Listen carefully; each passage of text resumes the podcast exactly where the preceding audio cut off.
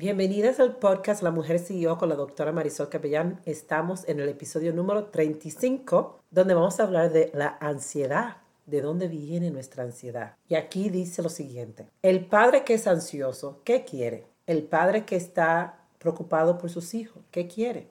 Quiere un mundo que siempre sea seguro para sus hijos. Una persona que está viajando y está estresada, ¿qué quiere? Poder llegar al aeropuerto a tiempo, parar el tráfico para poder llegar a tiempo. Una persona que invierte dinero y está estresada, ¿qué quiere? Que la bolsa de valores cambie para poder hacer dinero. ¿Qué tienen todos estos escenarios en común? Todas las personas, el padre, la persona que invierte y la persona que viaja, tienen en común que quieren controlar algo que está fuera de su control. Muchas veces nosotros no ponemos nuestra mente que si nosotros nos ponemos nervioso, nos ponemos ansioso, nos ponemos con dolor, nos ponemos intensos, nosotros vamos a poder cambiar algo cuando esa no es la realidad. Mirar el reloj las 24 horas o mientras tú estás yendo al aeropuerto para ansiarte más para antes de tú llegar al aeropuerto o tú estresarte porque tus hijos salieron quizás, no te va a dar una paz mental.